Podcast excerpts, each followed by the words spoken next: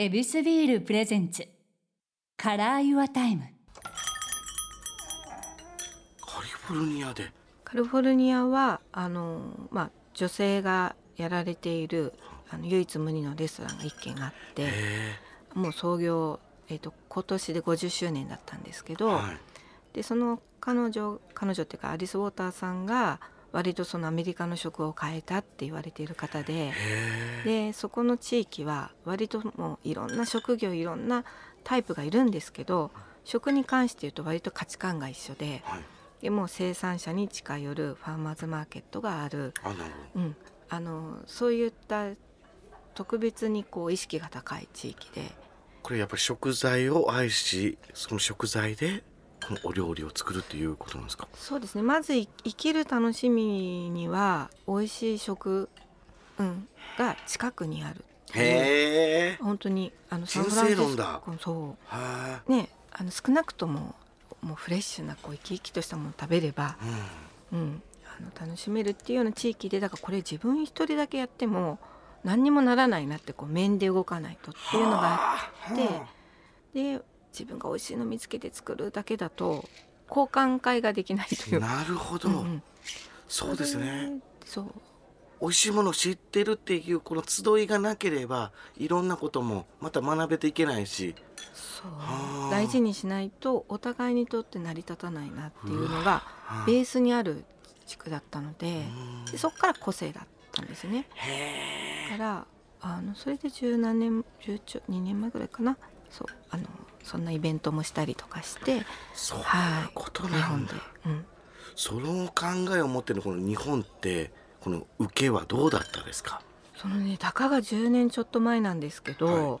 あの私も知り合いのシェフを集めて、向こうからも十何人シェフとか音楽家とか来てイベントをしたんですけどうんその時はまだねあの最初って。やってないことってみんな恐ろしいんですよねやっぱはいリスクもあるし、うんでも結果いまだにあのその話も出るしその時をきっかけにあのシェフが移り住んだりいまだに交流はより一層強いんですけどす、ごい。うん、終わった時は、ね、私あのそう胴上げされるぐらいなんていうの みみんなそれでちょっと変わった人もいてなるほど。ううん。ん、そうあのそれぐらいでしたね。確かにその食事ってちょっと10分で済ます5分で済ますっていうので働かなあかんっていうのが、うん。なんかこのせかせかとこの社会のこの縮図としてなんかルールの一つとしてうん。なんか押さえつけられてまあこれ業界だから余計かもしれませんけど、うん。その中でこのしっかりとご飯と向き合うことが幸福生きるためのものになるっていうこの考え方。やっぱみんな一個斜めからズドンと打たれた感じがして気持ちよかったでしょうね。そうでもあれですよやっぱり。食のいいとか体感ができるのでもう単純に本当にうわ美味しいとか まあその時はあの歯科糸をみんなで解体したりす子供たちと一緒えにそうあの鳥の毛をむしって、はい。その場で調理したりコーヒー飲むって言っても木豆からフライパンでいってコーヒー入れたりいろんなこうそれを音楽とかいろいろ合わせてやったんですすけどごいなそれ。そうでもねそれが美味しいってなるってすごいすごいですね。うん食べるって最高って最後は思うことが大事ですごい教え。そうでこういう考えをしっかりとこのちょっとずつでもこう向き合うってことは、お互いこの地球で共存するっていうところにもつながりますしね生き物として。いやそういうことなんだ。いろんなことに携われてるお仕事ですけども、結局は統一感があるってことですね。このレストランなり料理しかやってないんです私。だから本当に料理一本なのけど結構ここで幅軸から幅が広がるそのそういうレストランをお持ちということですよね、いいトリップ、そしてグローサリーショップ、これはえ？イートリップソイル、はい。どういうお店なんですか？そうあのまあ今年で今10年目なんですけど、レストランは。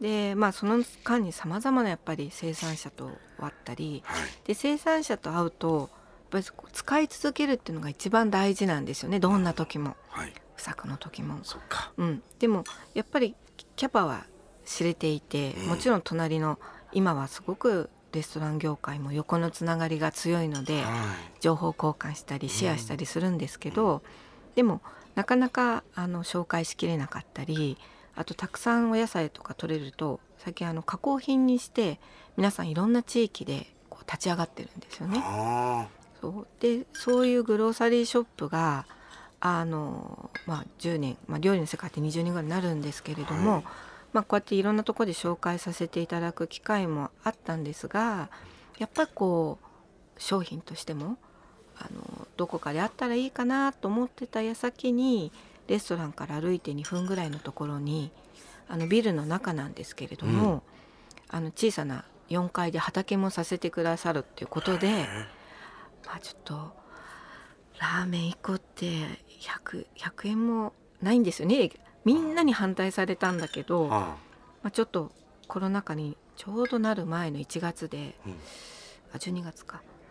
あのちょっと自分のためにも東京の真ん中でその生産者が作ったグローサリーショップってまあ、自分のキッチンの調味料棚みたいな感じなんですけど、ええ。そうやらせていただいたのが、まあ、グローサリーショップ兼あの物も売らないワークショップも多いのであのシードクラブってそっちは呼んでるんですけれども、そういう場を作りました。あ野村さんがこう使ってるものとか、うん。そういうものが身近にこれ買えるみたいな、そうだからもう今までの付き合いで知ってる人だけなので、うん。本当に偏ってるの。いやこれけど気になるわ。そうなんでもはいね、何使ってはんのか。そうそしたらでもこんなに偏ってるのもに意外とだからちょっとつ盲信っていうかあんまり知りすぎても迷うあでしょ？まあね、うん。はい。どこどこの塩だけでそう塩だけでもう10種類とかだと。はい、で私のキッチンだってそんなにバカみたいに広くないので、ほう。やっぱ好きなものって限られてくるんですよね。だからそこから紐解いていくと、うん。世界も広がるのでそういったようなあのグローサリーショップと、はい。まあ、そのワークショップというか、はい、いやこれ素敵なんかこう厳選してっていう言い方をよくされるところもありますが、違うくて私が生きてきた道にちゃんと皆さんのこの教えがあったものが備わっているというショップ。そうですね なんかあの嘘はないんですね。ね、素敵ないい表現ですそよう。で物を物として売りたくなかったので、うんやっぱりその景色がどこに行っても共通の空が見えるとか風が見えるとかで小さいんですけど堆肥も作っていてそこであの小さなお庭で畑っていうか種取りまで全部してるんですけどいろんなものを植えてあのやってるんです。ようそんなん4階でできますよね。そうもうだからもうねこの世の中の状況があの後押しというか背中を押すぐらいいろんど。な方のこうい憩いの場というか、はい、奥にビルが見えるんですけどね。渋谷の。またこれ食ができていく過程もまた見直された瞬間でもねビルがででできるっていうのは。そうですね。だからもううっそうとした畑というかお庭の向こうに渋谷の高層ビルが見えてすごくその東京で暮らすっていうところのなんかあの一つのいいシンボリックな、確かうにん、一緒に。生きるという、ほんまや。うん、素敵。いやこれいろんな料理の目線をお持ちで、この経験もこれ豊富でっていうところの野村さんにとってのこの料理のこの一番の魅力ご自身が感じられてるとこって何なんですか？料理はね二度と同じものが作れないっていうのが結構楽しいかもですね。うへえ、ん。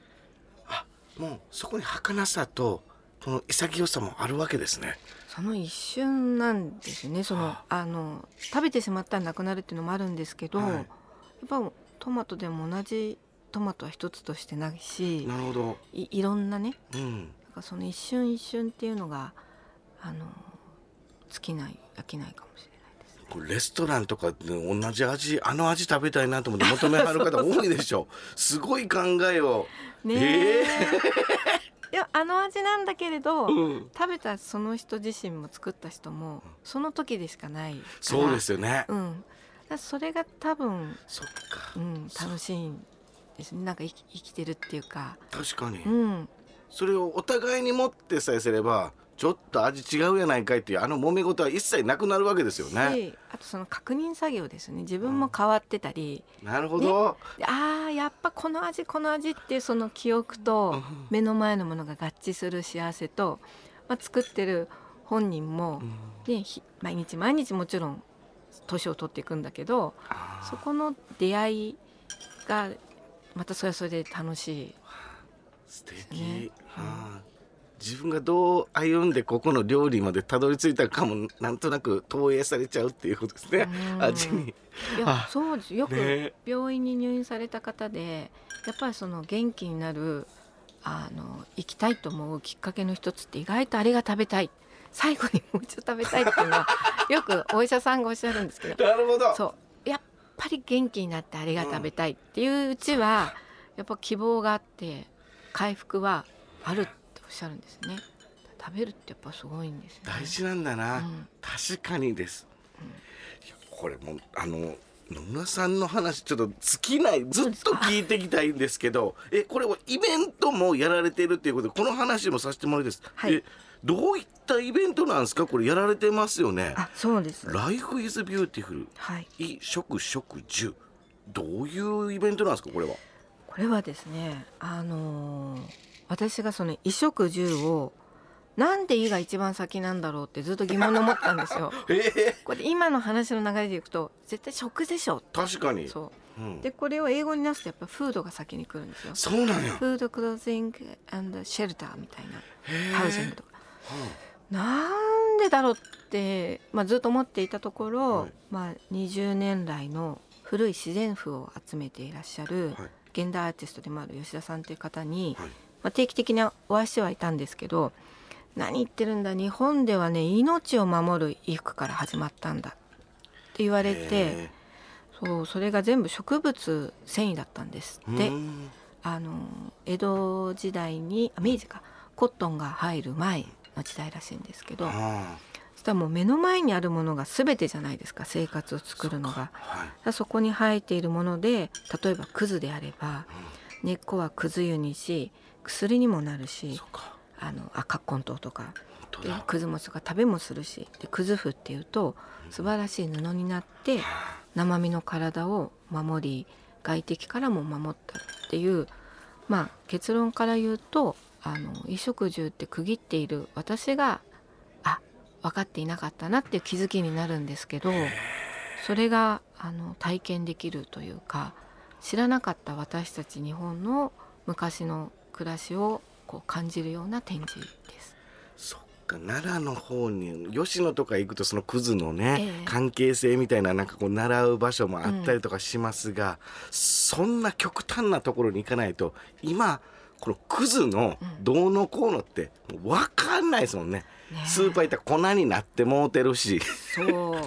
そうですよね。そういうこの日本人だけじゃなくて人として大事なもののもう、えー出会えるというのがあだから「Life is Beautiful」なんだ。はあこれ素敵11月30まで開催中ということです。ぜひ多分結構知らないことっていっぱいあるし、美しいってあの経年変化でどんどんこう量化していくっていうかはあでん使えば使い込むほど価値があるってすごく実は素敵なことじゃない。うん。だから自分も年を取れば取るほど大事にされたい。っていうのはあれなんですけどだっはい。て世の中で今100歳まで生きるって言われた時に、はい。こんな素敵なことはないじゃないですか。生き字引きで。そうですね。だからもっとその劣化していくんではなくてなんか量化していくっていうこともすごいこの100年前150年前のこうものすごい存在感があって何かを発してくれているその古い着物たちを見ると仕事着とかはなんかねあのちょっと希望を見出したんですよいね。そっか。うんこれ老後に震えるというわけじゃなくてうん、ときめくに変えるということですね。そうめちゃめちゃすごい。慣れ慣れるはずだし、そうしてきた部分もあったから、はい。はい、いや皆さんぜひきっかけをキラキラのきっかけつかみに行ってください。野村さんありがとうございました。ありがとうございました。ここでお知らせです。恵比寿公式 Facebook ページでは皆さんのビール時間を彩る恵比寿ならではの情報を発信しています。こちらもぜひチェックしてみてください飲酒は二十歳になってから。エビスビール presents Color Your Time ちゃんかわいでした。